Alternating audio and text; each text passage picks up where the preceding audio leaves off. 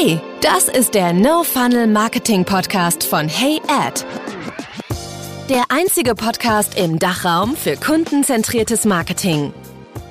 Hey zusammen, hier spricht mal wieder Max Eiden. Diesmal war Laura Rieger zu Gast bei mir. Sie ist Demand Gen Manager bei Cognizant. Wir haben über meinen 90-Tages Action Plan gesprochen, um eine Demand Gen Strategie vollständig zu implementieren. Beginnend bei Nachfrage abschöpfen bis hin sogar zur B2B Attribution. Da sind wir jeweils ins Detail reingegangen und jetzt viel Spaß. Hey, kurzer Hinweis in eigener Sache. Wenn du jetzt deine Qualität der Leads verbessern möchtest um bis zu 18 Prozent und ebenso die Effektivität deiner Marketingkanäle unklar ist, dann buch dir jetzt einen Termin über heyad.de und wir finden gemeinsam innerhalb von 15 Minuten die schnellsten Quickwins raus, dass ich identifizieren kann, wo die Wachstumspotenziale für die nächsten 60 Tage sind, ohne dass du mehr Budget investieren musst, um das Ergebnis zu erreichen, dass du nachher bis zu 39 Prozent mehr qualifizierte Demo-Anfragen erhältst willst, unter anderem indem du natürlich diesen 90-Tagesplan implementierst. Dazu aus meiner Sicht sind viele Schritte äh, notwendig. Der Umstellung so in den ersten 60 bis 90 Tagen, da habe ich mir halt so ein gewisses Framework aufgebaut und da würde ich jetzt eigentlich ganz gerne mal durchgehen. Bei mir beginnt das eigentlich immer mit dem Punkt, dass man sagt, okay, erstmal kurzfristige Ziele. Ist das immer, wo die meisten das größte Interesse haben? Sprich nämlich die Nachfrage überhaupt abschöpfen. Und das ist ja auch, was die meisten Unternehmen mehr oder minder ja auch tun. Also wie zum Beispiel Google Ads oder, oder SEO oder gegebenenfalls irgendwelche ABM-Programme oder also direkte E-Mails oder vielleicht auch Retargeting. Und da sehe ich dann halt auch den Hebel, dass du dort relativ schnell so zwischen 30 bis 60 Tage vieles bewirken kannst. Wie gesagt, es ist halt alles, was wir jetzt hier besprechen, ist ja auch immer abhängig vom, von der Unternehmensstruktur, von den Ressourcen, vom Budget, von den Zielen. Und ich, generell ist mein Ansatz immer weniger ist mehr, denn aus meiner Perspektive brauchst du nicht deine zwölf Kanäle, deine zwölf Marketingprogramme, um irgendwo zu roundabout 10 Millionen zu kommen, sondern es reichen auch maximal vier vier und das reicht aus. Nur das, die Hürde ist ja immer, dort erstmal das Potenzial auszuschöpfen. Das heißt, wir setzen ja jetzt hier, wenn wir jetzt diese Struktur äh, besprechen, auch schon voraus, dass Marketing nicht mehr an Leads gemessen wird, sondern dass Marketing grundsätzlich sehr kundenorientiert arbeitet und daran interessiert ist, gemeinsam mit Sales mehr Verkaufschancen zu erzeugen, die dann auch äh, zu einer hohen Gewinnquote, also mindestens 20 Prozent, dann auch zu Kunden konvertieren. Ich glaube, das ist das Verständnis, was wir in der heutigen Folge hier auch mitbringen. Zu dem Thema, was jetzt auch meint, ist ja, man muss eben nicht 20 Kanäle oder 12 Kanäle, wie auch immer, bespielen. Ich glaube, das ja. habe ich auch für mich mitgenommen, dass ich viel, ähm, also wir haben immer so ein bisschen Testbudget natürlich, einfach um auch andere Kanäle zu testen. Aber bei uns ist zum Beispiel auch hauptsächlich ja für Create Demand dann auch LinkedIn. Also wir machen auch Capture Demand mit Retargeting auf LinkedIn. Wobei ich da jetzt zum Beispiel auch von 90 Tage äh, Retargeting nach unserem Gespräch jetzt auch alles auf 30 Tage Retargeting umgestellt habe. Und ich glaube, das sind halt so ganz viele Einzelschritte und man darf halt dann auch nicht, gerade wenn man eben Create Demand macht, dann auch zu schnell vielleicht auch einen Kanal abschreiben. Also ich teste auch immer viel von den Content-Formaten, also allein schon ja Text, Zielgruppe, also die einzelnen Kanäle muss man eigentlich wirklich ja auf Herz und Nieren, finde ich, durchtesten, um dann auch irgendwie ein valides Ergebnis am Ende zu bekommen.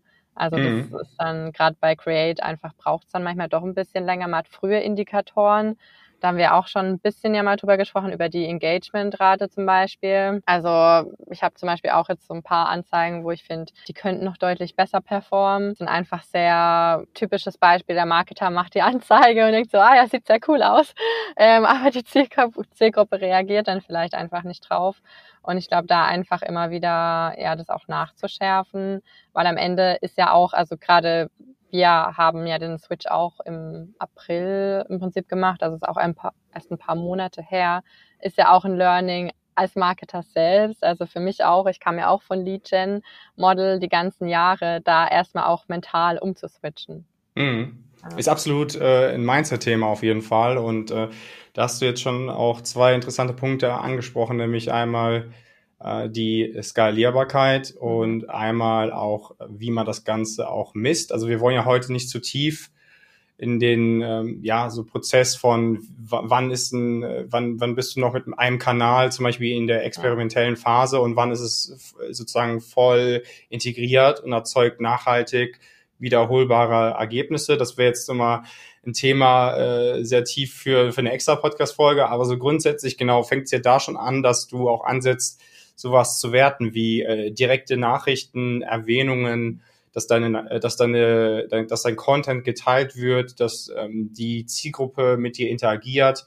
Äh, und zum Beispiel, was auch nochmal, finde ich, ein, ein, großer Unterschied ist, ob jemand nur bei dir etwas liked und das mhm. zählt ja als Engagement oder ob jemand was bei dir kommentiert und dann was der kommentiert. Also wenn da nur jemand schreibt, äh, ja, das finde ich auch super, dann ist das zwar nett, aber das ist halt nicht so das Engagement, was man sich eigentlich wünschen sollte. Und das Engagement wäre dann, dass da auch nochmal eine Perspektive dazukommt oder äh, wirklich da eine, eine Aussage, wo man dann merkt, okay, der hat sich auch damit beschäftigt. Und äh, so merkst du, dass du da auch eine gewisse Bindung zu deiner Zielgruppe aufbaust und noch ein viel stärkeres Engagement, als wenn Leute einfach nur so unverbindlich liken ja. was ja bei LinkedIn zum Beispiel sowieso schon weniger äh, passiert. Das heißt, es gibt auch viele, die einfach deine Beiträge ähm, so äh, beobachten und also diese stillen, mhm. äh, leisen Leser sozusagen. Und dann gibt es halt auch die, die eine große Menge, die äh, ja überhaupt nur liked und dann gibt's wieder die, die, die kleinere Menge, die dann auch sogar noch kommentiert und dann gibt's noch eine wiederum kleinere Menge, die wirklich so äh, kommentiert, dass es auch irgendwie qualitativ ist und das wäre für mich zum Beispiel auch so ein Signal, dass ich sehe, das funktioniert und das halt überwiegend auch eher dass äh, ja deine Zielgruppe ist und nicht irgendwie nur nur Marketer beziehungsweise ähm, also bei euch jetzt in dem Fall oder oder Kollegen und Partner, weil das hilft dir halt nicht viel. Ja klar, auf jeden Fall. Ich finde auch, also was man selber natürlich oder selbst da auch immer rausziehen kann, ist einfach auch die Themen. Also gerade wenn eben qualitativ gut auch kommentiert wird, zieht man da eben ja im besten Fall dann wirklich nochmal ja, Learnings raus und merkt ja auch sofort, haben wir jetzt den richtigen Nerv getroffen? Haben wir jetzt den mhm. richtigen Ansprechpartner? Also auch damit zum Beispiel diese Levelfrage. Also wenn am Ende ähm, wir zum Beispiel super gutes Engagement da haben, aber es ist einfach nicht in unserer eigentlichen Zielgruppe, weil es vielleicht gar keine, also wir haben vielleicht auch Individual Contributor, aber dann vielleicht auch noch ein paar eher ja für Sales Leadership oder Management Themen und die werden aber nicht erreicht und die, die interagieren vielleicht dann nicht. Ähm, es ist halt auch nochmal so ein Punkt, wo ich sage, okay, ich schaue mir immer an, was wird von wem kommentiert. Das ist dann nochmal so der zweite Schritt. Ja, ähm. ja. Und da muss man sich halt manuell auch die, die wirklich die Zeit nehmen. Ja. Das kann jetzt keine zum Beispiel auch keine Attributionssoftware erfassen und, und wichtig ist da einfach zu bedenken, was das auch für dich vielseitig bedeuten kann. Nämlich auch das aus Kommentaren kann genauso ähm, dadurch auch entweder eine Idee oder wirklich ein fester Inhalt für dein Content in der Zukunft entstehen. So mache ich es auch immer aus verschiedenen äh, Bereichen, aus verschiedenen Winkeln, dann äh, entweder Ideen aufzuschnappen oder sogar direkte Fragen, äh, Kommentare direkt zu nutzen und das einfach in, äh, in ein, zwei Beiträge zu verfassen. Und das ist genau das eigentlich, äh, was dann auch dazu führt, dass du super äh, nahbar bist, beziehungsweise einfach zeigst, dass du dein, dass du Zielgruppenverständnis hast. Und ähm, genau das ist auch, wie du dich sehr schnell von der Masse abhebst. Ja, und ich glaube, das ist dann auch das Schöne, was ja da so dahinter steckt. Also es ist eben nicht dieses, ähm, ich mache da mal kurz eine Ad und ich brauche mal kurz eben ein paar Leads ähm, und schalte die dann vielleicht nach vier Wochen wieder aus, weil ich dann vielleicht gerade das Target erreicht habe, sondern mhm. es geht mhm. mir dann darum, langfristig die Zielgruppe eben ja immer, immer wieder vielleicht an sich zu binden, dass sie sich erinnern, dass sie einfach eine Connection zu einem aufbauen. Und ja, ich finde, je intensiver man da eben dann auch mal reinguckt, also klar kostet es jeden Marketer Zeit, eben wie du auch sagst, da gibt es eben vielleicht keine Automatis Automatisierung und Co.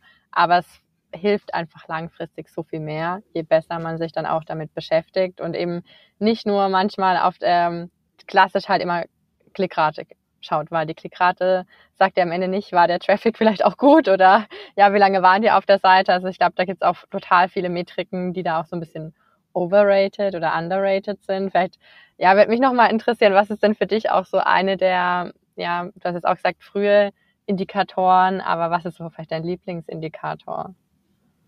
Ja, es ist einmal wirklich äh, das Engagement, weil es mhm. einfach schon sehr frühzeitig zeigt, ob du, weil es geht sehr viel oder die, die, der Hauptpunkt, was sozusagen die Spreu vom Weizen trennt und zeigt, dass du deine Zielgruppe verstehst und dass du auch langfristig unternehmerischen Erfolg haben wirst, ist ja das, das Messaging. Also dein, das Messaging gepaart mit dem sogenannten Point of View, also deine Strategie, deine Kommunikationsstrategie, das, was du da auf allen Kanälen versuchst zu kommunizieren und äh, ja, ganz einfach mitteilst, was dein Standpunkt ist und aber auch somit das so transportierst, dass du ja zeigst, dass du auch das Problem der Zielgruppe lösen kannst, weil das ist das Einzige, worum es geht. Wir äh, habe heute erst einen Kommentar gesagt, es gibt, äh, es geht gar nicht darum, dass du ein Produkt verkaufst, es geht darum, dass du Lösungen anbietest und, und das ist das Einzige und das musst du halt so vermitteln, dass du nicht die Leute mit äh, Produktfeatures Features einfach so blind äh, bombardierst, sondern es geht darum, dass du genau weißt, was ist für die relevant. Und das kann einmal so sein, dass es Inhalte sind, die ja äh, kommuniziert werden, die halt unabhängig von deiner Marke, von deinem Produkt sind, aber es kann genauso sein, dass es halt produktspezifisch ist und auf nähere Details von deinem Produkt eingeht oder auch auf äh, Kundenerfahrung. Genau, ansonsten, was für mich auch noch super spannend ist, ist wirklich, und das ist ja, was auch wirklich ein super Indikator ist, ist diese selbst erstellte Attribution. Das heißt, ja. Äh, dieses, da gehen wir später nochmal drauf ein. Und das zeigt ja wirklich, was die Nachfrage erzeugt hat. Und das ist so eine super Bestätigung für deine Bemühungen äh, auf allen möglichen Awareness-Kanälen, die nicht dafür geeignet sind, äh, direkt äh, transaktionelle ähm, Conversions herbeiführen zu wollen. Und von daher mhm. ist das so für mich auch das Nonplusultra. Ja, da muss ich dir tatsächlich echt, also da hatte ich auch gestern und heute zwei coole Erlebnisse, eben durch diese ja, Human Verified äh, Attribution, wo dann irgendwie rauskam, ja, die kam tatsächlich über irgendeinen LinkedIn-Post ähm, von jemand oder auch von einem dann von mir irgendwie und der hat gleich gesagt, hey, euer Produkt ist cool, lass mich eine Demo machen. Und da gibt's halt so voll viele Dinge, die würdest du normalerweise ja nicht erfassen. Also das wäre ja. dann vielleicht einfach eine Direct-Anfrage äh, gewesen und ich meine, so habe ich jetzt auch Input und weiß, okay, das ist auch cool in die genau. Richtung, dass man, wenn man da was macht. Aber auf der anderen Seite, ja, ist es echt so, vorher war es oft ja auch eine Blackbox. Also man wusste, oder man, ja klar, man weiß ja, wie viele Touchpoints. Im B2B gibt's ja eh sehr viele Touchpoints, mhm. bis es dann eben überhaupt mal, ja, bis man gesprächsbereit ist oder der potenzielle Buyer gesprächsbereit ist. Aber dann eben zu wissen, okay, was war der, also wir haben bei uns zum Beispiel im CRM immer First und Last UTM. Und ich gucke mir das auch wirklich, also manchmal sogar schon täglich an, weil ich da sehr neugierig bin und immer reinschaue, okay, welche Kanäle sind halt auch für was geeignet, weil manchmal haben wir eben an auch dieses klassische Thema, ja, Funnel ist nicht linear. Wir hatten zum Beispiel jemand, der kam über eine Produkt-Ad äh, rein, also First Touch und Last Touch kam er irgendwie dann über ein Thought Leadership Piece. Mhm. Und das finde ich dann super spannend, weil man dann natürlich auch wieder anfängt, sich so zu hinterfragen, okay, was für Inhalte kann ich noch ausspielen? Ähm, ja, also ich glaube, das ist auch so, wie man auch merkt, wo kann man dann wieder mehr reinstecken. Also das ist Definitiv. so ein paar Felder, die eigentlich nicht viel, also technisch erstmal verlangen. Natürlich ist für den User ja nochmal dann der Input, aber in dem Moment, wo er den ja dann auch gibt, weiß man ja auch, der ist auch ein sehr, also sehr engaged natürlich, wenn er da ja. schon was einträgt. Ähm, ja, was sagt so dein Gefühl? Sind die, wie viele füllen tatsächlich auch so eine Human Verified Attribution aus? Also zum Beispiel online, wenn es eben nicht im Gespräch Naja, es sollte ja ein Pflichtfeld sein, also muss es ja, ja. jeder zwangsläufig ausfüllen. Und äh, ja. wie gesagt, es sollte auch ein freies Textfeld sein, aber äh, da können wir später nochmal drauf eingehen mhm. im, im Detail. Und ansonsten ist es nur so, das Einzige, was ich noch dazu äh, noch sagen möchte an, an der Stelle, das Ganze mit diesen Attributionsmodellen, also sei es äh, Last Touch, äh, First Touch, V-Shape, U-Shape, was es nicht alles gibt.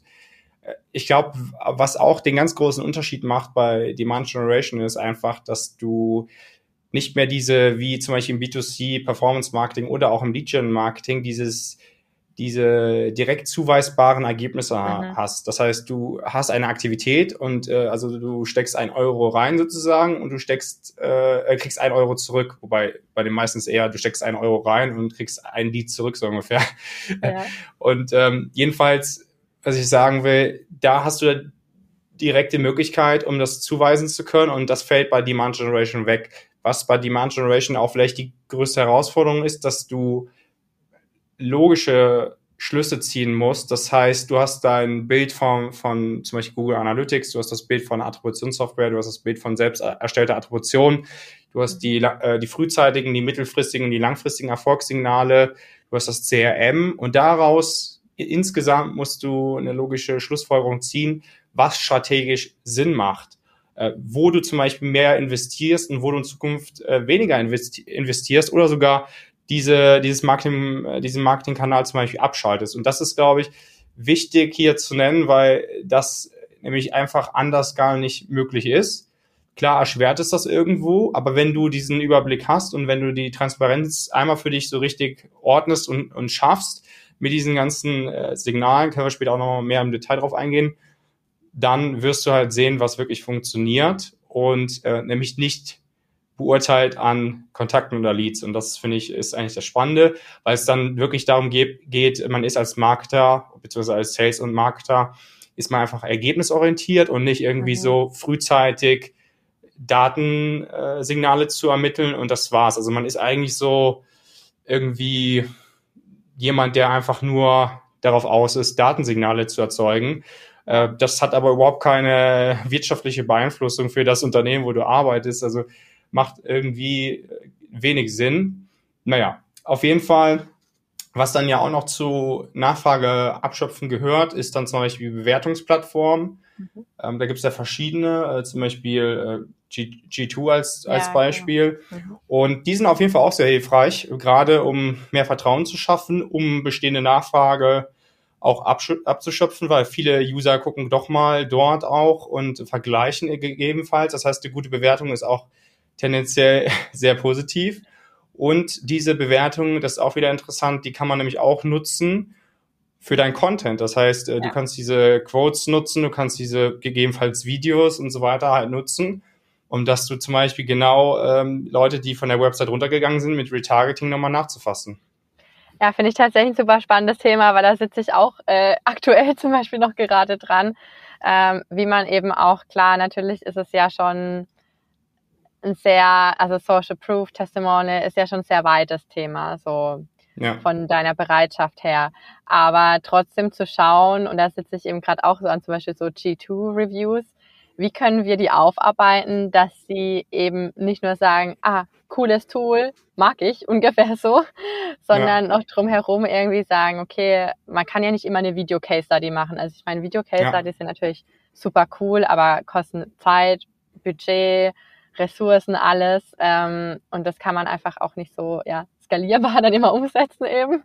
Und da teste ich jetzt gerade mal so, wie man die ja wert, wertvoll, wertgetrieben, relevanter noch gestaltet für eben Zielkunden, ob das eben dann mit den einzelnen ja, vielleicht so ein bisschen Benchmarking auch ist. Also wir hatten letztens auch eine Diskussion, für welche Branchen das vielleicht spannend ist, so einen Vergleich zu haben, zu sagen, oh, das ist vielleicht mein Wettbewerber und der hat damit vielleicht so und so viel mehr erzielt, weil es sind ja natürlich öffentliche ähm, Case Studies, da einfach ein bisschen mehr so dieses, oh, was verpasse ich, wenn ich da nicht reingucke, also mit dieser Neugier vielleicht ja. noch zu arbeiten.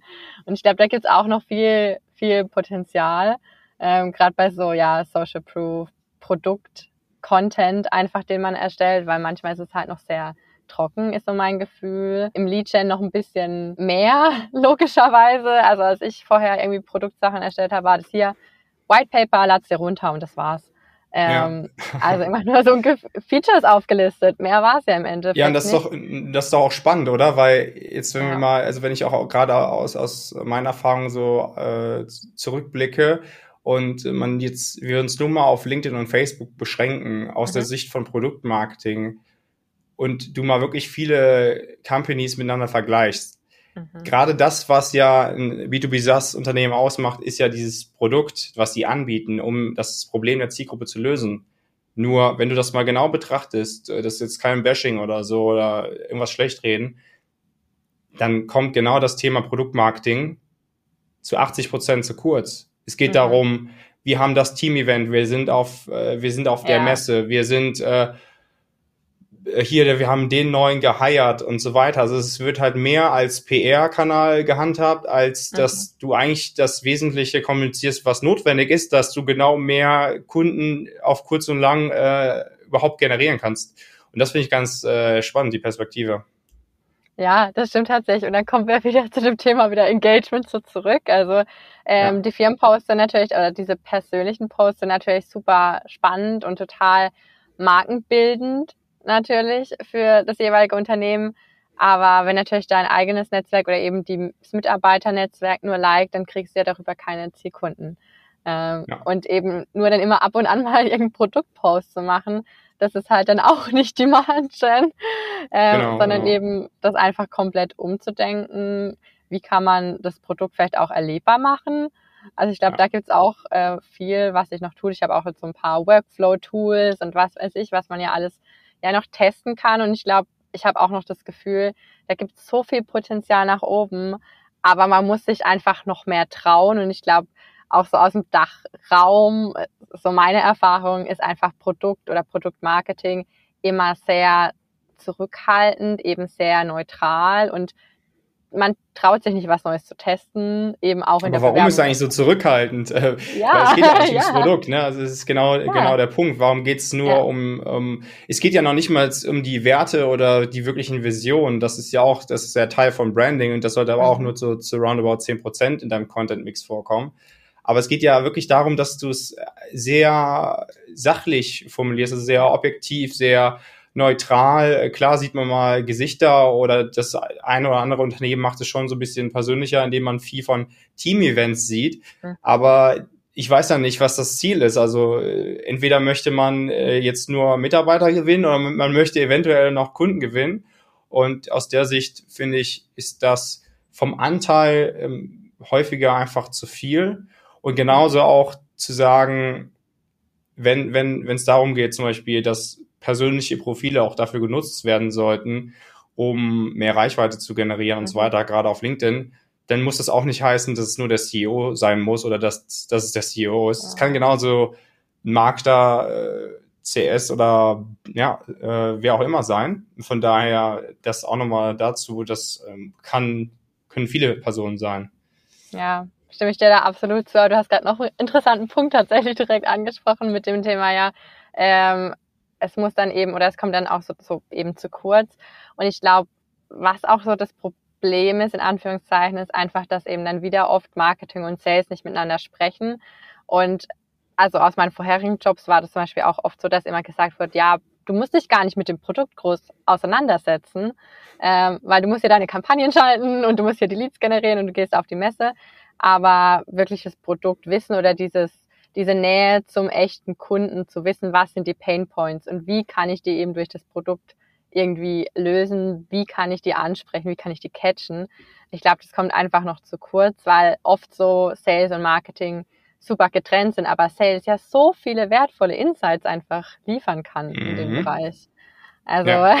was sagt deine ja. Erfahrung da so? Genau, und dann geht's, es geht, glaube ich, auch so oftmals äh, jener, also egal jetzt, ob es nur Marketing und Sales ist oder noch weitere äh, Rollen in der, in der Organisation. Es geht immer darum, dieses Battle, wer hat den größeren Anteil, äh, diesen, diesen Deal ja. zu closen. Deswegen ist auch die Frage, mhm. will ich aber gar nicht so heute darauf eingehen mit dem Thema auch Provision. Ja, wer bekommt das, wer bekommt das nicht oder wird es gleich verteilt? Und ich glaube einfach am Ende des Tages geht es wirklich, sollte es mal mehr darum gehen, ergebnisorientiert zu sein und dass ja. ist ein Unternehmen nur überleben kann oder beziehungsweise wachsen kann, eher gesagt, dadurch, dass es Umsatz erwirtschaftet, neue Kunden gewinnt oder auch daran arbeitet, was CS und Sales angeht, ähm, auch Accounts, die schon bestehen, mit einem Potenzial von 200 oder 400, wo nur fünf User gerade da sind oder Kunden, dass, dass du daran auch arbeitest, dass es halt mehr werden und in diesem Zuge, dass du an Net New Business und Upsells arbeitest, dass du gleichzeitig dann auch diesen, also mehr Wert schaffst einfach für, für dein Unternehmen. Und ich glaube, das sollte das Ziel sein und nicht zu schauen, hey, wo kann ich das nächste Datensignal abfangen, mhm. äh, für was? Also ne, da, dafür, dass ich mich dann selber im Grunde beweisen kann. Ja, genau. Also ich, also darum geht's ja eigentlich letzten Endes. Und ich glaube, Deswegen ist das Thema Mindset super wichtig. Ich, das ist wirklich an der Top-Level-Position. Dann finde ich, ist das äh, wirklich das, das Thema Zielgruppenverständnis super wichtig. Und das entsteht nur dadurch, dass man sich auch mit den Kunden auseinandersetzt oder den potenziellen Kunden in Form von zum Beispiel auch One-to-One-Gesprächen. Äh, und dann das nächste ist, äh, klar, ist äh, Produkt-Know-how und Leute, die schon seit fünf Jahren im Unternehmen sind, die haben bestimmt auch mehr Produkt-Know-how. Deswegen ist immer die Frage, wer übernimmt das auch? Es braucht aber jemand intern auf jeden Fall, der das, ja, die, wirklich äh, die, die Person ist, die da, der das gehört sozusagen, dieses, dieses äh, Wissen beziehungsweise diese Rolle. Und dann das aber auch wiederum auch zu teilen und ähm, damit aber auch zu schauen, zu validieren, äh, was wir halt auch zum Beispiel kommunizieren, passt das zu dem, äh, was wir auch anbieten, ja, dass man auch ja. da nicht Dinge kommuniziert, das habe ich auch schon ein, zwei Mal erlebt, die gar nicht im Produkt beinhaltet sind, das ist natürlich auch nicht gut. Genau. Also da kommen wir auch zum, zum nächsten Punkt, was für mich, für mich wichtig ist, ist Kauferfahrung, also mhm. auf Englisch Buying Experience äh, zu verbessern. Mhm. Und da ist halt auch äh, super viel möglich. Also da sind, da kannst du wirklich ohne mehr Budget zu investieren, kannst du da locker deinen Umsatz verdoppeln, weil da einfach so viel Geld hängen bleibt, beziehungsweise die Conversions so niedrig sind, weil es halt super kompliziert gemacht wird. Ja, absolut. Ich glaube, also da komme ich natürlich jetzt auch so aus dem Sales-Tool-Bereich ähm, natürlich und bin da so ein bisschen jetzt ja vorgeprägt, aber ich muss auch sagen, also ich glaube, da ist es einfach so, dass oft, also es ist doch, ja, Sales-Leute, es gibt ja jetzt so viele unterschiedliche Möglichkeiten, wie sie eben dann vielleicht auch mal Leads, die von Marketing eben reinkommen, ähm, ja auch angehen. Und manchmal gibt es ja auch gar keine Prozesse. Also ich habe auch schon mit vielen Sales-Leadern gesprochen und die alle gesagt haben, ja, Prozesse sind unser tägliches Brot, ohne die geht's nicht. Und manchmal gibt's aber leider zwischen Sales und Marketing keine Prozesse, was dann dazu führt, dass einfach diese Buying Experience total schlecht vielleicht am Ende abläuft und man vielleicht auch, also ja, von der Kampagne, also wir arbeiten zum Beispiel mit äh, eben, also unsere Marketing Development Representative, die dann nur im Prinzip diese Leads eben auch bearbeitet und dann auch weiß, von welcher Kampagne kommen die, die dann sagen kann, ah, okay, das ist jetzt vielleicht die, die gehe ich so an, den gebe ich noch den Content dazu, aber diese Gespräche muss man natürlich haben. Und wenn man die natürlich nicht hat, dann fühlt sich natürlich jeder Lied am Ende wie was, wieder wie nur eine Dateneingabe und er wird nur als Datensatz behandelt. Also ich glaube, da gibt's noch super viel, auch vom Timing her, glaube ich, wo man einfach sich noch deutlich verbessern kann. Ja. Und dann geht's ja auch darum, dass das eine ist ja auch zu schauen, wie kann ich dafür sorgen, dass der potenzielle Käufer die beste Kauferfahrung hat. Aber auf der anderen Seite ist ja auch so darum, Informationen zu beziehen, wie zum Beispiel wurde dieser potenzielle Käufer zum Käufer mhm. oder warum ist er nicht äh, Kunde geworden. Und diese Erfahrungswerte, diese Informationen ja auch für Marketing und Sales bereitzustellen, weil man dadurch ja auch wieder Dinge für die Zukunft anpassen kann, äh, wie zum Beispiel Kampagnen oder Prozesse. Von daher halte ich es auch für super wichtig, dass da auch viele Dinge transparent gemacht werden, wie mhm. zum Beispiel ist der Verkaufsprozess wirklich klar definiert und kann das Marketing einsehen und kann das Sales einsehen, also Sales ja hoffentlich. Und da auch zu schauen, und genauso die Definition von, von Dealstufen, ja, zum Beispiel MQL, mhm. SQL, wie ist das definiert? Was braucht es, was sind die Kriterien von der einen in die andere Stufe zu, äh, zu kommen? Und das ist auch zwangsläufig notwendig, dass das Marketing weiß, äh, weil es letzten Endes darum ja auch geht, dass zu, beide zusammen versuchen, dieses ja, Ziel zu erreichen. Und das geht nicht, wenn dann irgendwie schon eine, so eine gewisse Intransparenz äh, herrscht. Und äh, von daher ist das auch wichtig. Genauso wie man dann entweder selber sich die Information holt oder durch ein, wie jetzt vielleicht bei euch oder ähm, vom CFO, CIO, wie auch immer, dass man sich dort auch mal die Conversion Rates einholt, ja, wie zum Beispiel von MQL zu, zu Verkaufschance, wie die gerade sind. Und zwar Marketingkanal spezifisch und nicht äh, der generische MAR mhm. ähm, aus dem letzten Quartal äh, für, für alle Marketingaktivitäten. Das bringt ja auch wieder nichts. Das sind auch so, so Daten, was, will man damit machen? Was will man damit ähm, optimieren? Beziehungsweise wie weißt du dann, ob du erstens dein Jahresziel erreichst und zweitens, äh, wie du, wie realistisch das auch ist, das Quartalsziel für für das nächste Quartal zu erreichen, weil das vielleicht auch höher gesetzt ist. Und äh, somit ist das auch wieder nicht äh, überhaupt skalierfähig oder überhaupt gar nicht in der Lage, dass man da auch äh, auf Wachstum baut, sondern man bleibt eher dann auf diesem Plateau, dass ungefähr ja. das gleiche Level da ist. Mhm. Und das sehe ich auch so. Deswegen ist zum Beispiel der große Nachteil an Lead Gen, das habe ich eben vergessen zu sagen, der große Nachteil an Lead Gen ist eigentlich, dass es 0,0 skalierfähig ist, mhm. weil es darauf aufbaut, dass es immer volumenbasiert ist und du hast dieses Quartal 200 Leads, die du erreichen musst, nächstes Quartal irgendwie 400 und dann geht das immer so weiter. Und wie ja. soll man irgendwann zu einer Zahl kommen wie 800, 1500? Das kann nur passieren, indem du irgendwie an jeder Möglichkeit Datensignale erfasst und das als unterstellte Kaufbereitschaft dann äh, ja sozusagen festhältst, beziehungsweise als Kaufbereitschaft unter Lead-Gen und mhm. dann hast du irgendwie den potenziellen Käufer und dann hast du eine E-Mail-Adresse und dann sagst du, das ist ein Lead. Und das ist äh, über, so weit entfernt davon und das bringt einfach gar nichts. Ja, absolut. Und ich meine, es hat ja auch, man muss es ja so ein bisschen schon historischer, also fast sehen, hat ja auch einfach dazu geführt, dass was am Ende fast überall in der Branche das Thema ist, Marketing und Sales sind zwei getrennte Abteilungen, sprechen nicht miteinander. Ja. Ähm, Sales schüttelt den Kopf über Marketing-Leads. Marketing möchte nicht gerne die Leads irgendwie abgeben oder möchte nicht überhaupt nachfragen, was ist mit denen passiert. Also ich glaube, mhm. da ist so viel ähm, eben Mindset-technisch, was dadurch kaputt ging einfach, dass man immer gesagt hat, ja, mehr Leads, mehr Leads, aber es sich nie angeguckt hat, wie konvertieren die ähm, oder mhm. eben nicht diese Stufe dazwischen immer angeschaut hat. Und das finde ich eigentlich echt ein super spannendes. Also natürlich auch ein bisschen, ja, man muss da wirklich transparent einfach sein und offen kommunizieren. Und ich glaube, das ist so ein Thema, das muss noch mehr passieren. Ich habe das Gefühl, es bewegt sich jetzt schon super viel. Man merkt auch, Sales und Marketing werden teilweise auch jetzt zum Beispiel auch in Jobrollen zusammen, also je nach dem Business Development oder eben Growth, wie auch immer. Wir rücken da immer enger aneinander. Aber ja, so dieses Thema, diese Stellschrauben dazwischen immer noch mehr anzugucken. Ich glaube, da gibt's echt noch ja sehr viel aufzuholen. Und man kann ja, das ist ja das Schöne, normalerweise steigt man ja nicht damit ein, dass man dann alles auf einmal optimiert, sondern man kann ja immer genau. wieder nachoptimieren. Und es ist ja super aus der, aus der Sicht von, von, von Sales, ist es ja auch super frustrierend, wenn du, mhm. sagen wir mal, mit zehn Leuten pro Tag sprichst und neun davon sind einfach so unqualifiziert, dass du da dir einfach nur auf die Zunge beißen kannst eigentlich und so denkst, was mache ich hier eigentlich? Also eigentlich nur, ja. da wird ja auch nur Zeit und Geld äh, letztendlich verschwendet und als Marketer muss man dann auch sagen, das ist doch auch was letzten Endes, äh, man muss sich ja eigentlich mal auch, das ist auch wieder so, zurückzuführen, also ein bisschen historisch, man muss sich da überlegen, warum mache ich eigentlich Marketing? Also ja. äh, es geht auch gar nicht darum, es geht, es geht ja darum, also es geht nicht darum, dass du Kommunik also eine Kommunikation zu deiner, zu deinen potenziellen Käufern aufbaust, mhm. damit das nachher ja im Sande verläuft oder dass äh, die dich ganz nett finden, weil klar ist das auch cool und vielleicht eine Non-Profit-Organisation, ähm, die ist da vielleicht froh drum, so ein paar Mitglieder zu gewinnen.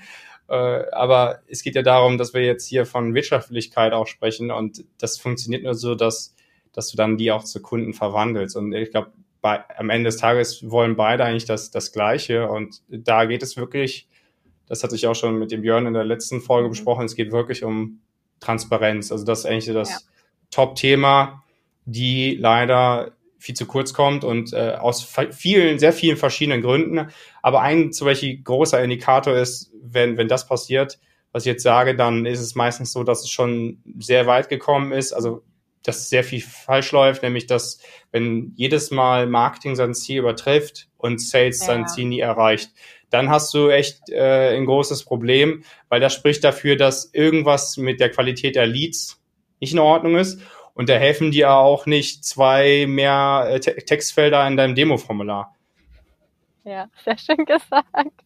Ja, absolut. Ich glaube, das ist das, ähm, ja, man muss manchmal eben im Marketing, also wir sagen immer, ja, wir sind im Marketing sind ja auch alle immer natürlich super cool und es ist alles, macht Fun und was weiß ich, aber so diesen Blick wieder zu gewinnen, warum machen wir Marketing? Ja, weil wir auch Umsätze, mehr Umsätze erzielen wollen und dann eben nicht zu sagen, ja, wir klopfen uns jetzt auf die Schulter, weil wir haben, keine Ahnung, 1000 White Paper Downloads bekommen und da waren am Ende vielleicht nicht mal zwei wirkliche Zielkunden dabei. Was haben wir dann gewonnen? Ja, auch mhm. nichts am Ende. Aber man, es wird halt nicht darüber gesprochen. das ist halt so das Thema. Ja. Definitiv, ja, ja.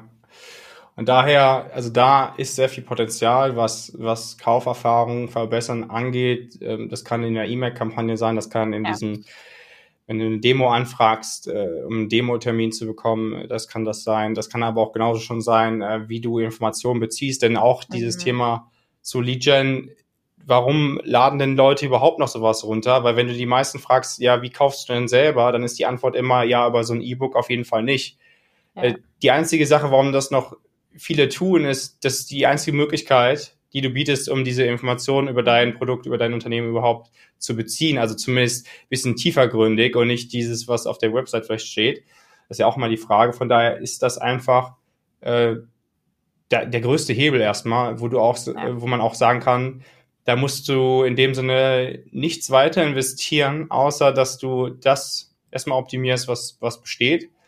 Und äh, so optimierst, dass es aus der Sicht des Kunden ist und für den Kunden und nicht, ähm, was können wir als Unternehmen noch daraus ziehen und wie ist das in unserem Interesse, weil das wird dir leider nicht viel helfen. So und genauso ist es dann halt, dass du, ne, was jetzt das CRM angeht und die Daten, dass du da auch ja. schauen kannst zwischen den einzelnen D-Stufen, die Conversion zu optimieren oder auch nachher die Gewinnquote und das kannst du am besten auch mit Sales zusammen und äh, da, da geht es auch um viele Dinge. Es kann auch zum Beispiel sein, dass du nur mal schaust als Marketer, wie hoch die Absprungrate ist von deiner Startseite oder von deiner, mhm. von der Seite, wo das Demo-Formular ist. Weil wenn das zum Beispiel 80 Prozent ist, dann äh, kann das nur zwei Gründe haben. Entweder zum Beispiel direktes Performance-Marketing, was ja. äh, vorrangig schon nicht gut ist, direkt auf das Demo-Formular oder auch das Messaging auf dem Demo-Formular ist nicht gut. Ja, und von daher, das kann diese Gründe haben und das ist schon auch der erste Punkt, wo man sagen kann, das kann man ja auch optimieren ohne dass du jetzt da ähm, ja, dass die ganze Organisation verändern musst. Ja, genau. Also ich meine, ich glaube, es gibt wirklich so ein paar, also natürlich vieles bei Dimension ist ja langfristig, also es ist ja eh langfristig gedacht. Aber es gibt ja ein paar Dinge, die man eben auch einfach selbst für Unternehmen, die ja normal noch Lead-Gen betreiben, auch mhm. einfach eben mal antesten kann.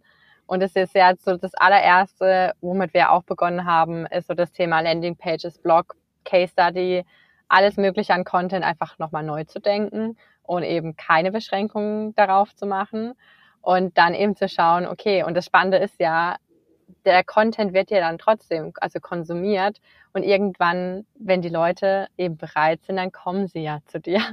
Aber so dieser, ich glaube, das hat auch einfach was damit zu tun, ja, man hat dann Angst erstmal alles zu verlieren, also so, so eine Kontrollschranke, die man ja auch hat ähm, und vielleicht auch nicht so ja vielleicht auch selbstsicher ist für den Content, den man überhaupt vielleicht publiziert hat.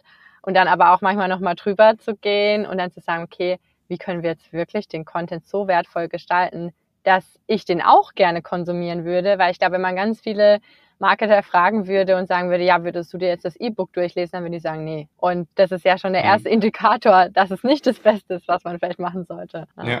also eine Sache will ich noch dazu sagen. Also man mhm. sollte auf keinen Fall den Content einfach nicht mehr beschränken und das Ziel von Marketing nicht verändern, weil dann wirst du auf jeden Fall sehr schnell ja. große Probleme bekommen als Marketer, ja. weil du dann nämlich nicht mehr in der Lage bist, diese hohe Anzahl an Leads äh, zu erreichen. Deswegen, das ist keine gute Idee. Genauso wie es auch keine gute Idee ist, wenn du zum Beispiel Beispiel es einfacher machst für den Käufer, eine Demo anzufragen, sprich direkt über zum Beispiel eine Kalenderintegration mhm. und dass du weiterhin direktes Performance-Marketing auf, auf dein Demo-Formular schickst, äh, dann kommt nur noch mehr sozusagen äh, unqualifizierte Leads auf dein Formular bzw. in deinen Verkaufsprozess. Sales hat noch mehr zu tun mit Leuten, die 0,0 Kaufinteresse haben und gar nicht wissen, um was es geht, keinen Bezug zu einer Marke haben. Das macht beides überhaupt keinen Sinn. Deswegen erst muss wirklich die, die Metrik von Marketing verändert ja, werden und an dem, am besten auch direkt an dem Alignment gearbeitet werden, dass man sagt, wir verstehen uns als eine Abteilung. Wir haben sozusagen ein Ziel. Und mhm. dann kannst du sagen, wir, wir machen diesen Content wirklich ungated, also ohne Formular. Wir stellen das mit dem Ziel, dass es direkt konsumier konsumierbar ist, stellen wir direkt bereit im Social Media Feed. Das, äh, ja. ich würde so, würde ich es eher machen. Ja, genau. Also so mal, ja, ich, ich wollte den Satz auch dazu hängen, dranhängen. Ja. Ähm, ja, also das Ziel muss geändert werden, weil sonst am Ende heißt nach einem Monat ja Marketing gefühlt brauchen ja. wir nicht mehr. Also genau, das wäre natürlich das sehr schlecht. Kann böse enden, ähm, ja. Genau, eben. Nee, also das allererste, was erfolgen muss, ist eben dieses Thema Ziele. Und ich glaube, gerade bei den Zielen, da ist es halt auch echt, also die Themen kamen ja schon auch auf, ja, wie überzeugt man dann eben? Klar, das sind nochmal ganz andere, größere Themen. Ähm, aber ja, wenn das Ziel richtig ausgerichtet ist, dann klappt eben das auch mit den Stufen danach. Aber ja, es muss die Basis sein, absolut. Ja, ja. und dann kommen wir jetzt zum, zum nächsten Thema, was ja auch sehr viele Unternehmen irgendwie ja unterschätzen beziehungsweise gar nicht für sich nutzen. Und gerade wenn es geht ja viel auch immer wieder um, ja, was machen die Mitbewerber und so weiter. Und was wichtig ist, dass du auch selber Nachfrage erzeugst. Weil die Frage ist mhm. doch, wenn deine Kategorie bekannt ist und du aktuell nur Nachfrage irgendwie erfasst, also abschöpfst. Wer macht das denn, wenn du es selber nicht machst? Deine Mitbewerber. Und äh, also ist was anderes, wenn die Produktkategorie nicht äh, bekannt ist, weil dann kannst du gar nichts abschöpfen, da musst du sowieso Nachfrage erzeugen. Ja. Aber empfehlenswert ist, dass du halt beides machst und dass du dort auch anfängst, dass du sagst, ich erzeuge selber Nachfrage, weil dann kann ich viel besser dominieren in der meiner Produktkategorie, mhm. kann mich von meinen Mitbewerbern viel besser abheben, ohne dass ich mich auch vergleichen muss, weil wenn du dich vergleichst, dann bist du sehr schnell in meiner Position, dass du immer hinten dran bist und du kommst nie auf das Level, äh, wo der andere ist, beziehungsweise wer weiß, wie gut die ihre Zielgruppe kennen und deswegen macht es vielleicht gar nicht so viel, viel Sinn, da auch so viel zu adaptieren, weil man ist so häufig irgendwie darauf fokussiert, ja, was macht der Mitbewerber, was macht der, was ja. macht der, anstatt daran zu denken, okay, was braucht unser Kunde, was müssen wir für unseren Kunden noch tun, das ist viel wichtiger, weil genau das ist, wie du genau dein USP hervorarbeiten kannst und dich auch von der Masse abhebst. Und dann sind wir nämlich beim Thema, dass wir ja über Kanäle wie LinkedIn, Facebook, mhm. Podcasts sprechen, über Events, YouTube organisch, ja, oder auch ähm, Communities, Mundpropaganda, oh, ja. also ja. gerade wenn du die selbst erstellte Attribution eingepflegt hast, wirst du auch sehen, dass ja, das sehr, sehr viel auch schreiben, äh, Empfehlungen äh, oder, oder Referral ja. oder Mundpropaganda. Das finde ich sehr spannend, denn äh, das nimmt halt eher zu und auch Communities. Ja, ich glaube, Communities, äh, ich muss gerade schon ein bisschen schmunzeln, als du das jetzt angesprochen hast, weil ich glaube, es ist in den letzten Wochen zu meinem Lieblingsthema geworden. Ähm, ja, alles rund um irgendwie Dark Funnel, was da passiert. Also Dark Funnel ist ja so das schöne, der schöne Überbegriff, was man dann eben, wenn man keine Human Verified Attribution hat, ja immer so ein bisschen dark, was passiert, ist es im Messaging-Dienst, ist es Slack, Discord, ähm, was es nicht alles gibt. Oder Facebook-Gruppen gibt's natürlich auch noch, LinkedIn-Gruppen. Mm ähm, alles, was da eben auch passiert. Und ich glaube, da gibt es so viel, wo wirklich enorm einfach, ja, die Leute einfach jetzt mehr reingehen. Es ist ja auch, man muss ja auch sagen, es wäre sicherlich vielleicht nicht so krass jetzt in unserem aktuellen Arbeitsalltag drin, wenn es nicht auch immer mehr zu digitalem Arbeiten geht. Weil natürlich, wir sind jetzt alle online und was wollen wir? Wir wollen ja, wir sind alle Menschen, wir wollen irgendwie uns vernetzen, netzwerken, miteinander quatschen und dann entstehen natürlich so Communities und die sind ja absolut perfekt. Also deswegen, ich rate auch immer jedem eigentlich in so passende Communities reinzugehen, einfach um auch zu schauen, was wird gefragt, ähm, über was wird diskutiert, weil ja. ganz oft hat man Vermutungen oder man, ja, man rät ins Leere, aber was ja am Ende jeden im Alltag beschäftigt, das fragt man vielleicht dann eben in einer WhatsApp-Gruppe oder man slackt irgendjemand an oder man schreibt es in Discord-Channel rein aber das können wir ja nicht einfach sonst abrufen. Also das wird an uns vorbeigehen. Da ja. sind wir wieder beim Thema Zielgruppenverständnis. Und äh, das Spannende ist auch zum, zum Thema Dark Social beziehungsweise Nachfrage erzeugen beziehungsweise Awareness-Kanäle ist es ja so, dass genau das ist noch mehr der Grund, warum man eigentlich Demand Gen macht oder machen sollte, weil genau dieser Part, wo sich ungefähr 97 Prozent von deiner potenziellen Zielgruppe aufhalten, die aktuell einfach gar nichts kaufen wollen und dich auch nicht kennen oder ihr Problem nicht kennen, dass, dass du das mit einer Attributionssoftware gar nicht erfassen kannst. Das heißt, du kannst maximal so roundabout drei Prozent mit deiner Attributionssoftware erfassen und was ist mit dem Rest? Der ja. bleibt, es ist wirklich dann, deswegen heißt es ja auch Dark Social, weil es einfach ein blinder Fleck ist. So, und wie ja. kannst du es ermitteln, indem du ganz andere Datensignale äh, festlegst, beziehungsweise Erfolgssignale, und das für dich wertest, als so kommt der potenzielle Käufer weiter in der, in der äh, Buyer's Journey.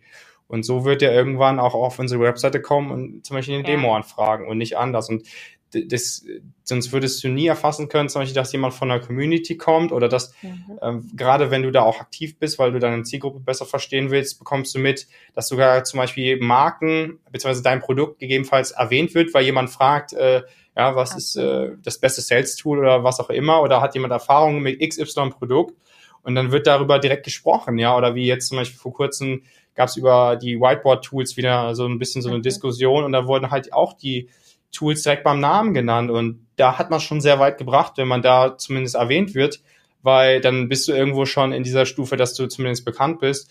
Und wenn du nicht erwähnt wirst, dann musst du halt noch viel mehr Nachfrage erzeugen, weil dich zumindest die Mehrheit, die dich potenziell nutzen wollen würde, dich nicht, nicht kennt und von daher kommen die gar nicht dahin, dass sie, woher sollen die denn von dir erfahren? Wenn das keiner ja. dir erzählt, du es nicht auf LinkedIn siehst, äh, keiner am Podcast erwähnt und äh, du es nicht auf Instagram siehst oder auf TikTok oder wo auch immer, wie sollst du davon erfahren? Ja. Gar nicht. Glaub, ja. das ist, also das ist wirklich so ein Thema. Ich denke da immer nur dran. Also ich kenne das ja auch. Man sieht dann zum Beispiel auch in Google, okay, ich habe total viel direkten Traffic bekommen und das ist dann eben dieser Dark Traffic und du weißt nicht, woher kommt er jetzt. Und das Schöne ist eben, wenn du dann diese Attribution hast und die am besten super viel natürlich, ich meine, das ist der Traum von uns, dass die ganz viel reinschreiben, woher sie jetzt vielleicht genau kamen oder was sie genau noch konsumiert haben. Und du dann vielleicht weißt, oh, er hat vielleicht sich, ähm, was weiß ich, ähm, irgendein äh, Videosnippet angeschaut oder noch da noch ein YouTube-Video dazu angeguckt und fand es am Ende so spannend, dass ihn das dann am Ende direkt auf die Webseite geführt hat. Ja, aber das würdest du sonst vielleicht gar nicht wissen, dass es vielleicht ausgerechnet die Videoreihe war. Du siehst natürlich vielleicht, ja, Aufrufe gehen hoch oder, aber die Person hat vielleicht nicht kommentiert, nicht geliked und so. Attributionssoftware sagt direkter Traffic. Ja, genau. und du, und du denkst, schön direkt, aber woher? woher direkt? Ja. ja. ja. also da wird halt auch dann dem falschen äh, Mehrwert äh, beigemessen. Genau. Und das ist genau auch die ganz große Gefahr, dass du in Dinge Budget in, investierst. Deswegen der Blick ist essentiell ins CRM, um das genau zu ermitteln. Äh, nämlich da werden zum Beispiel so, wird so viel Geld in Google Ads, gerade Display Ads investiert, wo, wenn man Hand aufs Herz, wenn du wirklich die Transparenz hättest, dann würdest du es sehr wahrscheinlich nicht machen, weil du so siehst, mhm. klar entstehen dadurch irgendwie Demo-Anfragen, das hatte ich auch beim Kunden mhm. äh, vor kurzem und da hat man gesehen, okay, es, es entstehen Demo-Anfragen, aber der aller, aller, aller geringste Teil äh, bis keiner konvertiert überhaupt zum Kunden. Das heißt, das ist einfach, also das bringt einfach gar nichts. Das ist einfach nur Geld, mehrere tausend Dollar, die du einfach monatlich investierst für das dich jemand sieht. Und das deklariert man dann immer als, ja, das ist, wir wollen ja Awareness schaffen. Ja, aber heißt ja. Awareness oder auch Branding, dass es keine Resultate erzeugen soll? Ich glaube nicht. Ja. Absolut. Ich glaube, das ist auch, also ich muss jetzt ja auch gerade sagen, ich habe auch ein paar Tests, zum Beispiel jetzt auch auf Xing und Co. gefahren und man muss sich immer, immer transparent wieder die Frage stellen, okay, was bringt es mir am Ende? Also wenn ich die Impressions hatte und Co., ist es vielleicht cool, aber wenn am Ende da eben nichts Passendes einfach dabei rumkommt oder eben die Conversion am Ende nicht passt, kann ich es auf den anderen Kanälen einfach vielleicht besser verwenden. Und ja. das ist halt einfach so dieser Blick, da immer wieder reinzuschauen. Das ist eben nichts, was man einmal macht und das ist ein Audit, sondern das ist halt kontinuierlich zu schauen. Und das ist, ähm, ja, ich glaube, das ist auch so ein bisschen der neue Alltag ähm, eines Demand-Gen-Managers, da immer wieder reinzuschauen.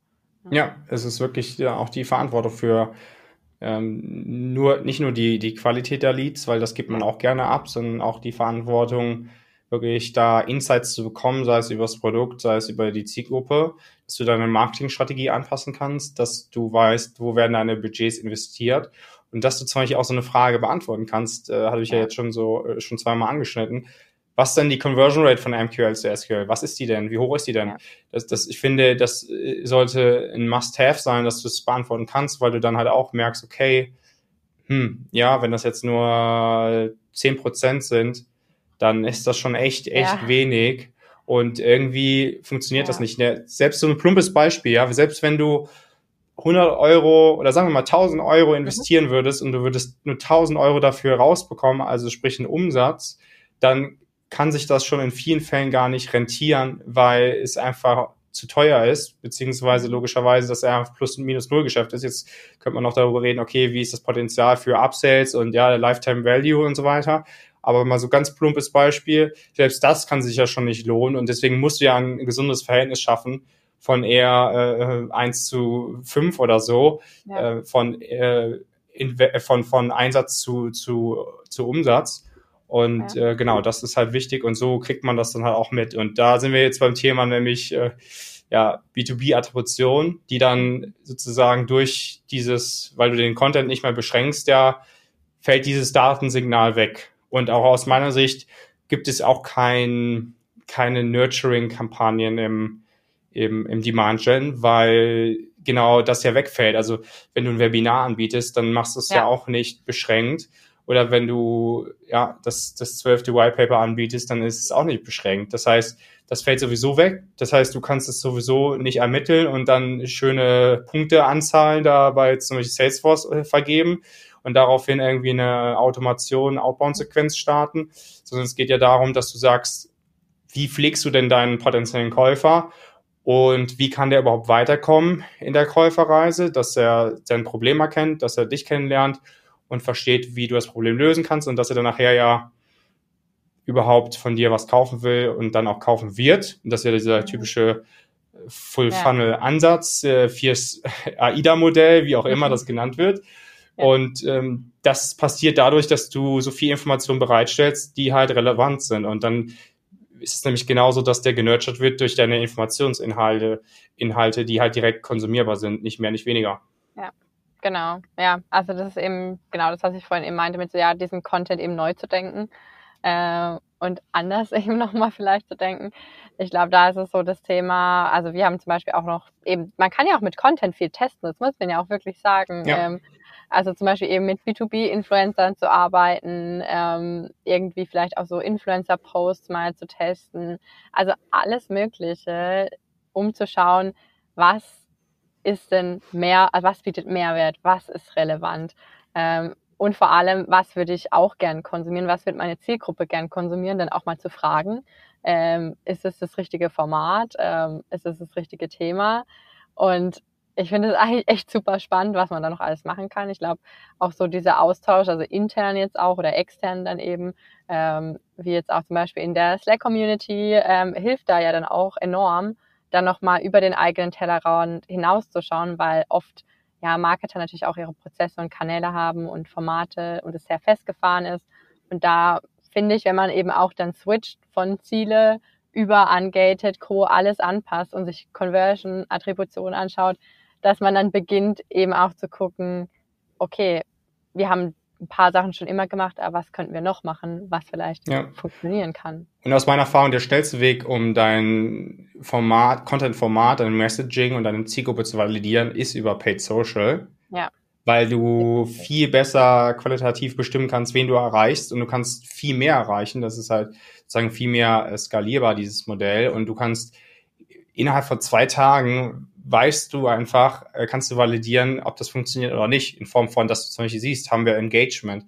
Weil letzten Endes muss deine Ad auch genauso aussehen, wie als wäre es einfach ein normaler Beitrag und nicht wie, ja. wie so ein Werbeformat. Wir preisen uns an, wir geben dir 15 Prozent für den nächsten Demo-Sign ab. Das hat halt wenig Inhalt, sondern das, darum geht's. Und da sehe ich halt den größten Effekt. Und wenn du da die Learnings rausziehst, weißt du auch mhm. genau, wie, was du für, dein, für deinen organischen Content anwenden kannst, nämlich wenn du nämlich die, die Learnings noch nicht gemacht hast über deinen organischen Content ja. und das dauert halt wesentlich länger, dann kannst du das einfach dort viel schneller validieren, wirklich so in ein, zwei Tagen, je nachdem, wie viel Budget du Verfügung hast.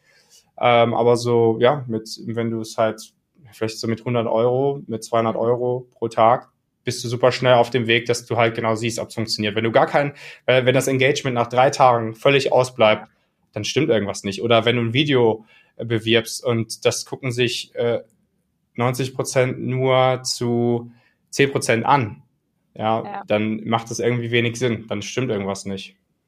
Ja, und vor allem, was ich da auch echt, äh, ja, so das Thema finde, ist auch, dass man dran denken muss, die Inhalte immer wieder auch aufzufrischen. Also ich finde, das ist auch ein Thema, ähm, dass man ja manchmal auch denkt, oh, ich habe die Eld aber schon wirklich tausendmal gesehen. Also ja. entweder lass es die Frequenz sein, die man natürlich auch regelmäßig zum Beispiel checken sollte, oder eben auch einfach zu sagen, ja, Demand Gen Content ist eben nicht einmal kreiert und dann immer gut, sondern ich glaube, Paid Social haben wir auch irgendwie einen Zyklus von vier bis sechs Wochen, wo die ganzen Creatives immer ausgetauscht werden, teilweise auch früher, wenn sie eben, also wenn die Sättigung schon eingetroffen ist oder die Performance einfach runtergeht. Und das ist eben nicht mal, ja, ich schalte jetzt mal eine Anzeige und dann gucke ich mal vielleicht zwei Wochen nicht rein und die wird schon laufen, sondern genau. eben wie du auch sagst, am besten nach zwei Tagen hat man schon, oh, ja, top oder flop. Ja, man sieht auch oft so diese Kampagnen, die dann irgendwie drei Monate laufen und dann bin ich mir ziemlich sicher, dass die Frequenz, also wie häufig eine Person mhm. deine Kampagne gesehen hat, deine Ad, ist dann äh, mehr als dreimal und das ist einfach, das macht auch wenig Sinn, weil dann kommt, gerade dann kommt ja auch der, diese, deine Zielgruppe gar nicht in die Position, dass sie mehr von dir erfährt und mehr Interesse geweckt wird und der Bedarf geweckt wird und weiterkommen, sondern es ist eher so, oh, das habe ich schon gesehen, oh, das habe ich schon gesehen, oh, das habe ich schon gesehen. Und dann irgendwann klickst du sogar, das mache ich manchmal auch schon, dann klicke ich auf Anzeige melden, weil es mich einfach nervt, weil ich hundertmal das Gleiche sehe oder das, oder das vom Targeting so schlecht ist, dass es auch super ja. unrelevant ist.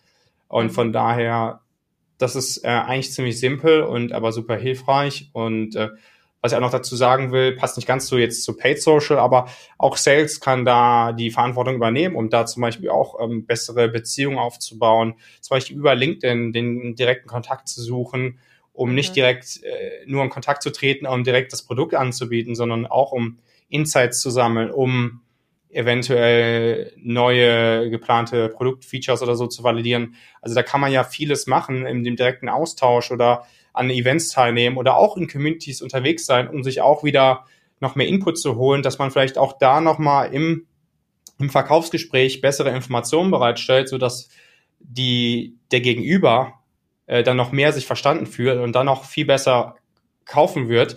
Das heißt, die Gewinnquote wird nachher höher sein und das macht ja auch wieder super viel Sinn. Ja, ja, absolut, das stimmt. Und dann ist wieder das Thema Marketing, kann der Sales mitnehmen. Also ich glaube, klar, wir sprechen ja also im B2B, SaaS-Bereich, da sind ja schon sehr viele auf LinkedIn auch unterwegs und posten ja. vielleicht sogar auch schon. Aber da trotzdem auch immer mitzunehmen und zu sagen, okay, was für Möglichkeiten habt ihr überhaupt? Wie könnt ihr auch die Plattform selbst nutzen? Also, dass wir das für Marketing nutzen, ist ja irgendwie klar und ja. oder vielleicht auch mal zu zeigen, was wir überhaupt machen. Also das haben wir auch schon angefangen, einfach ja mal transparent zu sagen, so sieht es übrigens aus, was wir hier machen und was wir mit euch vielleicht mal besprechen oder wenn wir euch fragen, was ist der größte Painpoint aktuell, wie wir das umsetzen, weil das natürlich auch super wertvoll für einen Sales-Mitarbeiter ist, zu sehen. Ähm, und was die natürlich dann auch ja einfach nutzen können und die Plattform eben anders zu nutzen als so klassisch immer In-Mail und Co., sondern selbst auch zur Recherche. Ja. Ja, ja. Genau, da wären wir jetzt auf jeden Fall, glaube ich, hier auch äh, so fast am Ende angelangt. Ich fand unseren Austausch auf jeden Fall ziemlich cool. Ich glaube, wir haben ja alles so schon näher besprochen. Laura, möchtest du irgendwas abschließend noch sagen? Ja, ich freue mich auf jeden Fall, dass es jetzt Demand-Gen-Communities im deutschsprachigen Raum gibt und ja, wir dadurch den ähm, Kontakt auch gefunden haben und freue mich natürlich auch ja, auf immer mehr Insights. Cool, danke dir. Schön, dass du da warst.